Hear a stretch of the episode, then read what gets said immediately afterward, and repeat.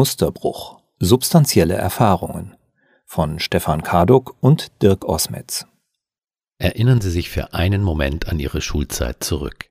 Sicherlich gab es einige Tage, an denen neben der Klassenlehrerin noch ein oder zwei weitere Pädagogen im Klassenzimmer saßen, meistens auffällig, unauffällig in der letzten Reihe. Diese Gäste seien zur Hospitation da, hieß es dann, sofern es sich nicht um eine Lehrevaluation durch das Schulamt handelte.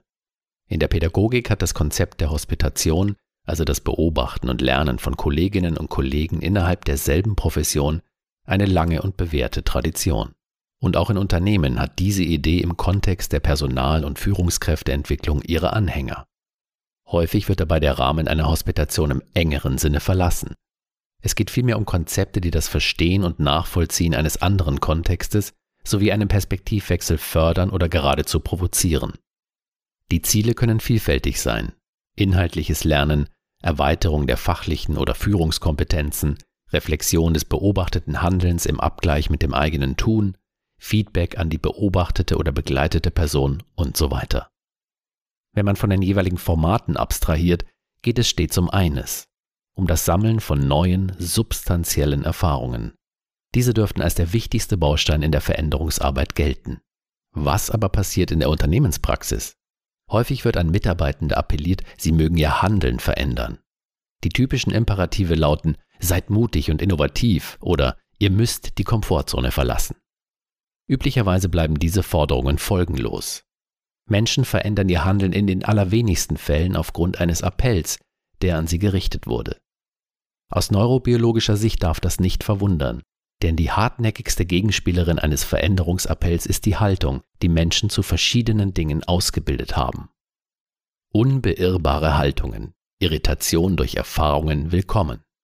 Wer als Consultant in einer Firma engagiert wird, in der die Belegschaft Berater erprobt ist und jahrelang mit externer Begleitung gearbeitet hat, kann leichtes Spiel haben oder mit einer Hypothek starten, je nachdem, welche dominierende Haltung zum Konzept der Beratung vorherrscht. Immer wieder treffen wir auf höchst aufgeschlossene Menschen, die interessiert an Interviewprozessen teilnehmen, aber auch auf solche, die bereits beim ersten Kontakt unmissverständlich ankündigen, jedes Gespräch mit inhaltsleeren Floskeln zu bestreiten. Sie würden schlicht keiner externen Person über den Weg trauen. Eine Haltung ist sehr stabil und das aus einem einfachen Grund. Sie lässt sich definieren als das Ergebnis der Summe an Erfahrungen, insbesondere solcher mit hoher emotionaler Relevanz. Wenn über die Jahre gesammelte Erfahrungen zu einer Haltung führen und Appelle wirkungslos sind, folgt als simple Konsequenz, Haltungsänderungen haben nur dann eine Chance, wenn, wie der Neurobiologe Gerald Hüther sagt, günstigere andere Erfahrungen gesammelt werden. Am Ende leiden andere, Folgen des eigenen Handelns spüren. Beispielhaft sei das an einem Workshop bei einem global tätigen Anlagenbauer gezeigt. Die Qualitätsmanager waren besorgt. Mit den strengen Standards wurde sehr lax umgegangen. Das QM-System wurde als bürokratisches Ärgernis empfunden. Die Projektleiter nämlich gingen in der Produktionsphase mit minimalen Mängeln relativ gelassen um und drückten bei Warnmeldungen des Ampelsystems bisweilen ein Auge zu.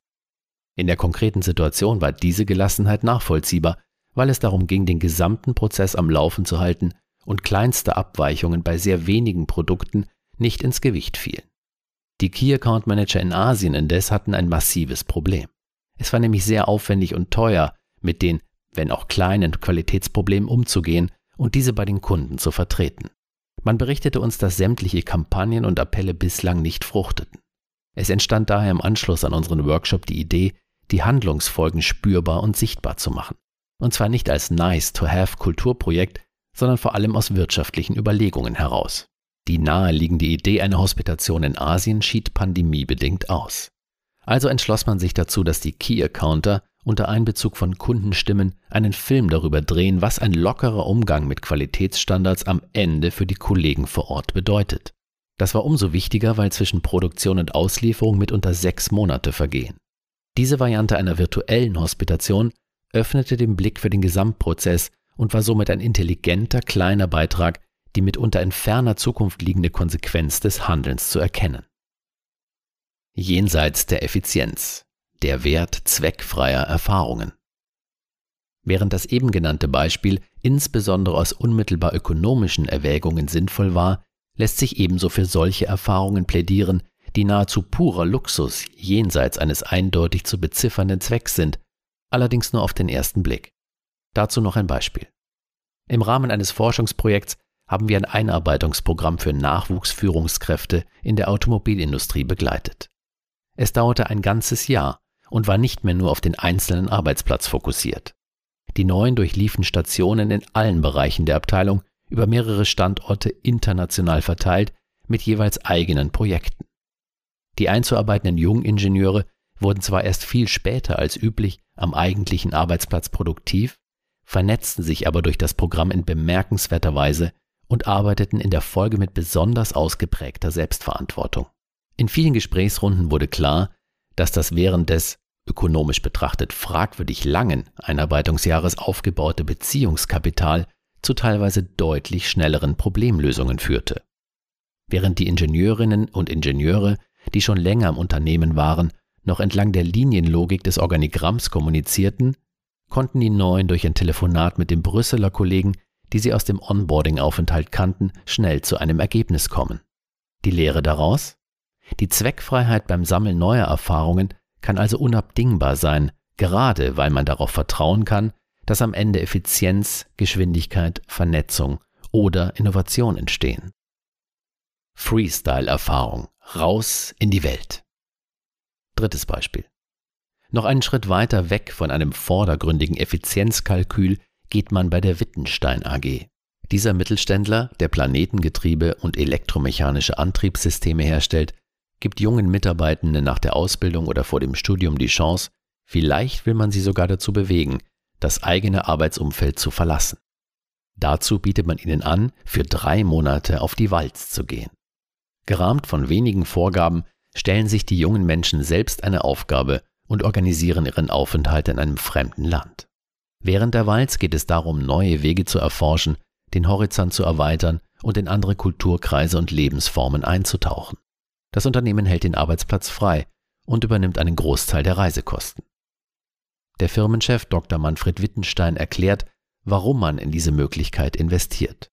Wir sind davon überzeugt, dass die jungen Menschen als gereiftere Personen zurückkommen. Sie bringen Ideen mit, die irgendwo Wirkung zeigen werden. Das hat einen Wert, der sich nicht in Heller und Pfennig berechnen lässt. Diese Erfahrungen führen bei uns zu irgendwelchen neuen Inputs. Es entstehen neue Freundschaften, die Perspektiven erweitern sich. Wir lernen ja nichts Neues, wenn wir uns nicht in Frage stellen. Und genau das passiert auf der Walz. Bei diesem Format, das den Namen Pioniere auf der Walz trägt, wird an eine mittelalterliche Tradition angeknüpft, die in Zeiten der Globalisierung neu interpretiert wird. Wir haben es am schwersten.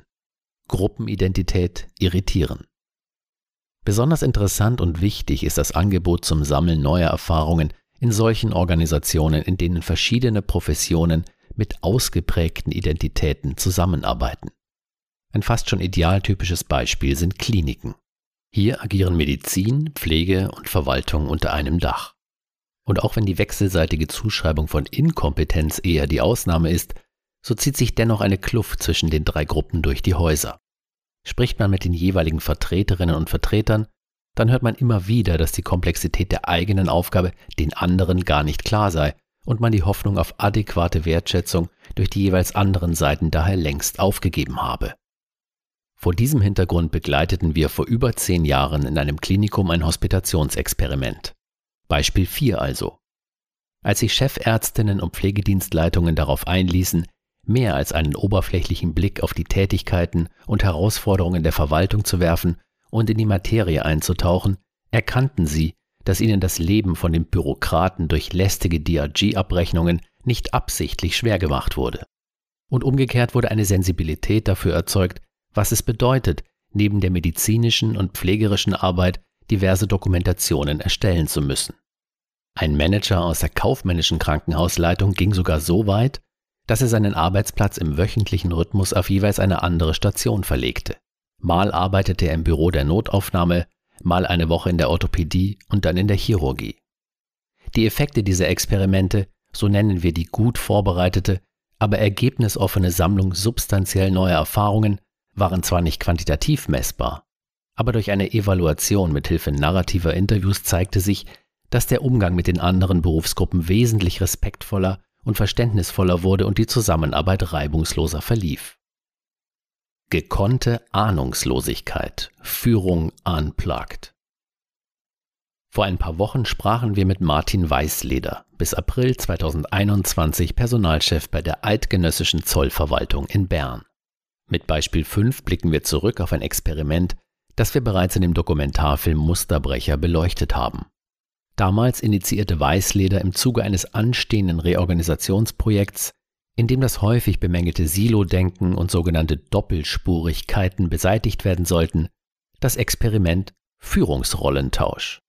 Auf freiwilliger Basis wechselten für sechs bis zwölf Wochen acht der elf Mitglieder der Geschäftsleitung ihre Funktionen, und zwar mit umfassender Übergabe der Verantwortung und der formalen Kompetenzen. So tauschte beispielsweise der Leiter Recht und Abgaben seine Aufgabe mit der des Operativverantwortlichen für den Zollkreis Basel. Zu Beginn waren die Vorbehalte groß. Ist es geschickt, Einblicke in das engste berufliche Umfeld zu gewähren? Kann Führung ohne spezifische Fachkompetenz überhaupt funktionieren? Man befürchtete ein Fiasko.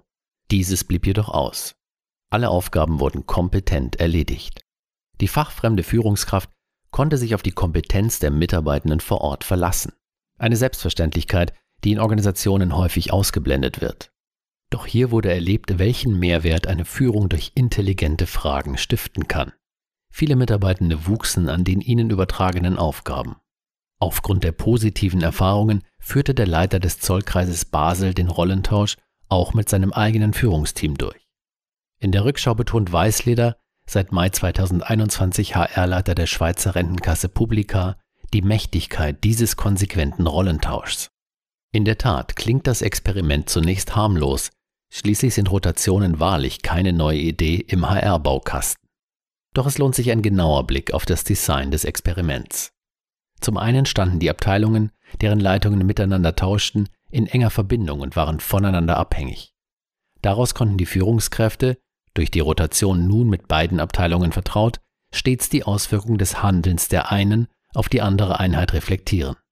Es gab also inhaltlich einen mindestens losen Bezug zu den Aufgaben des Tauschpartners, wodurch vermieden wurde, dass sich der Hospitant lediglich als interessierter Zaungast fühlte, den das Geschehen ansonsten nichts anging. Zum Zweiten wurde durch das Experiment deutlich, dass den Beteiligten einiges abverlangt wurde. Weißleder betont, dass interne Rotationen viel herausfordernder und deutlich verbindlicher seien als jene Programme, bei denen man sich für einen Seitenwechsel externe Partner sucht, meist NGO, Bildungs- oder soziale Einrichtungen. Es war maximale Transparenz gegeben, man übergibt den Schlüssel an die Kollegin und macht sich transparent. Die sieht dann zum Beispiel, wie mein Schreibtisch sortiert ist. So Weißleder. Und zum Dritten, das ist sicherlich eine entscheidende Gelingensvoraussetzung, sollten die rotierenden Führungskräfte nicht als Change Manager agieren. Sie hatten zwar einen Auftrag und sollten ihren Blick auf Schnittstellen oder Prozesse richten, aber nicht nach Fehlern suchen. Kritisches Feedback ist an dieser Stelle gerade nicht gefragt.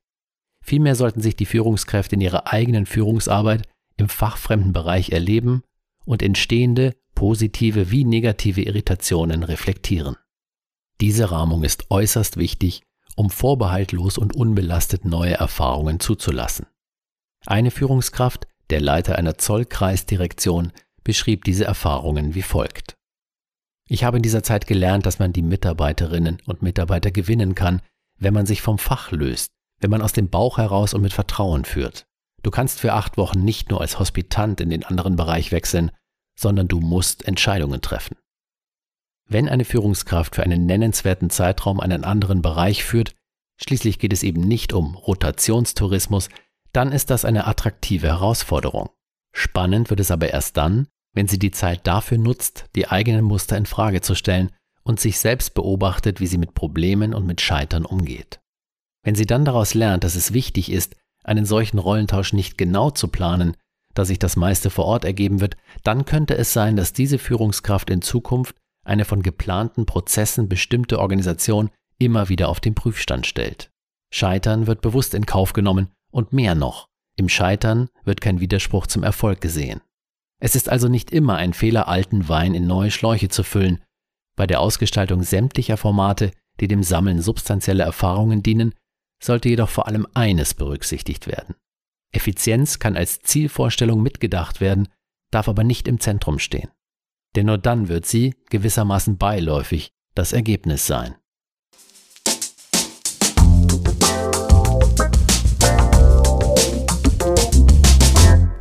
Erfahrungsbooster. Erstens. Suchen Sie sich ein Team, das Ihnen das Leben immer schon schwer gemacht hat oder das Sie für überflüssig halten. Und investieren Sie dort eine nennenswerte Zeit mit einer Hospitation. Zweitens. Laden Sie Kolleginnen und Kollegen ein, die mehr oder weniger offen als ihre Kritiker in Erscheinung treten und lassen Sie sich eine Woche lang bei Ihrem Tun beobachten. Drittens. Schicken Sie Trainees auf die Walz, auch wenn sie äußerst erfinderisch sein müssen, den Effekt gegenüber der Geschäftsleitung in einem Business Case darzulegen. Viertens. Nutzen Sie, wenn immer möglich, vorhandene Programme, die Ihnen einen Perspektivwechsel ermöglichen und ermöglichen Sie Ihren Mitarbeitenden dasselbe. Fünftens. Versuchen Sie, wiederkehrende Probleme nicht mit noch besserer Fehleranalyse, genauerer Dokumentation und mehr kognitiver Überzeugung zu lösen, sondern ermöglichen Sie sich und Ihren Mitarbeitenden die Zusammenarbeit mit dem Betroffenen an der Fehlerquelle, auch wenn es wie Verschwendung wirken mag.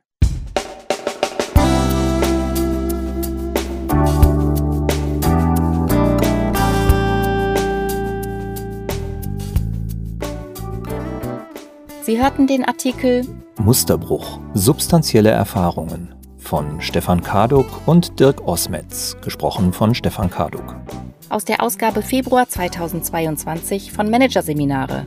Weitere interessante Inhalte finden Sie auf der Homepage unter managerseminare.de und im Newsblog unter managerseminare.de/blog.